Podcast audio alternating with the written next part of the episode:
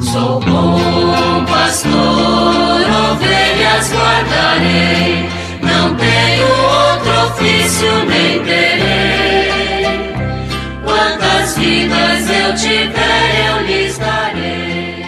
Muito bom dia, meus amados filhos e filhas, ouvintes de nossa querida Rádio Olinda. Vamos continuar nesta terça-feira com a nossa catequese a partir do catecismo da Igreja Católica. Nós estamos na quarta parte do catecismo que fala sobre a oração cristã. E no capítulo primeiro, cujo tema é a revelação da oração, vocação universal à oração. Chegamos agora ao número 2574, cujo tema é Moisés e a oração do mediador. E o catecismo nos ensina o seguinte: logo que começa a se realizar a promessa a Páscoa, o Êxodo, a entrega da lei e a conclusão da aliança, a oração de Moisés é a figura surpreendente da oração de intercessão que se realizará no único mediador entre Deus e os homens, Cristo Jesus, conforme 1 Timóteo 2,5.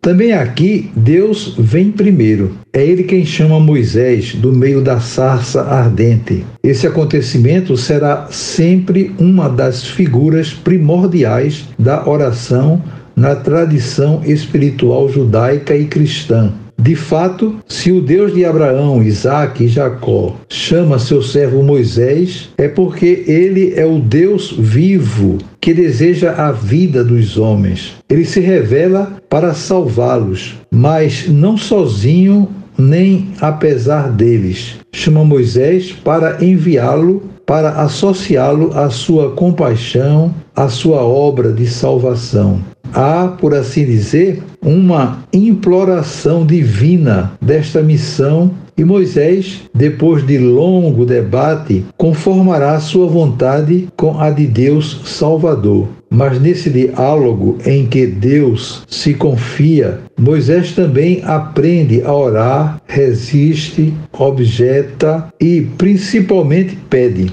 E é em resposta a seu pedido que o Senhor lhe confia seu nome inefável que se revelará em seus grandes feitos. Deus falava com Moisés face a face, como um homem fala com outro, conforme está em Êxodo 33, 11. A oração de Moisés é típica da oração contemplativa, graças à qual o servo de Deus é fiel à sua missão.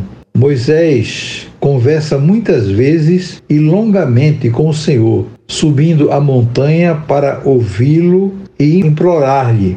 O e descendo ao povo para lhe repetir as palavras do seu Deus e guia. Toda minha casa lhe está confiada. Falo-lhe face a face, claramente e não em enigmas, pois Moisés era um homem muito humilde, o mais humilde dos homens que havia na terra, conforme está em Números 12:3. Nessa intimidade com o Deus fiel, lento para a cólera e cheio de amor, Moisés tirou a força e a tenacidade de sua intercessão. Não ora por si, mas pelo povo que Deus adquiriu. Já durante o combate com os Amalecitas, ou para obter a cura de Miriam, Moisés intercede, mas é sobretudo depois da apostasia do povo que ele se posta na brecha diante de Deus para salvar o povo.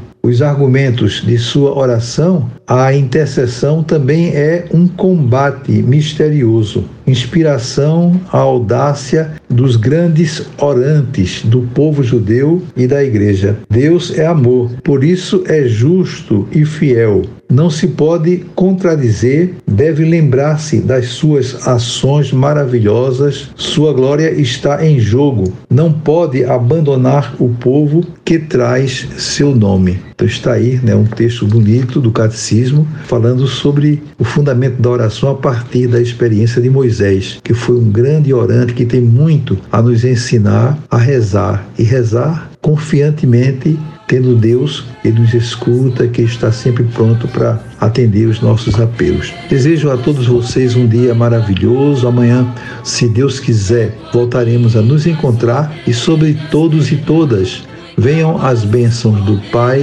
do Filho e do Espírito Santo. Amém. Sou bom pastor, ovelhas guardarei, não tenho outro ofício nem